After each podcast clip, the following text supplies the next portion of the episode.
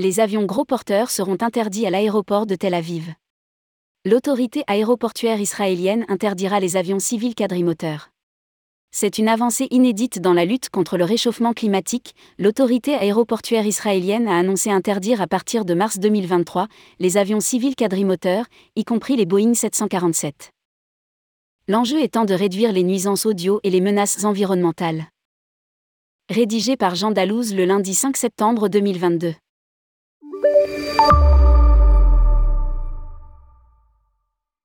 Ce serait un des premiers pays au monde, Israël a décidé d'interdire son ciel aux avions quadrimoteurs, du moins ceux souhaitant se poser à l'aéroport Ben Gurion.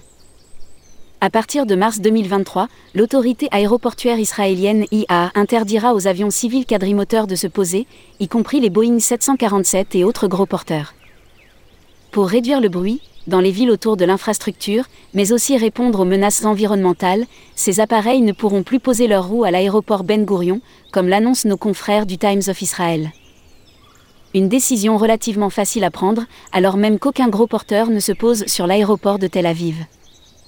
Le chef de l'IA, Ageto Polanski, a déclaré que l'interdiction était la première étape d'un plan plus large qui est actuellement en cours d'élaboration l'État cherche à conjuguer modernisation des aéroports et respect de l'environnement afin de répondre aux enjeux climatiques.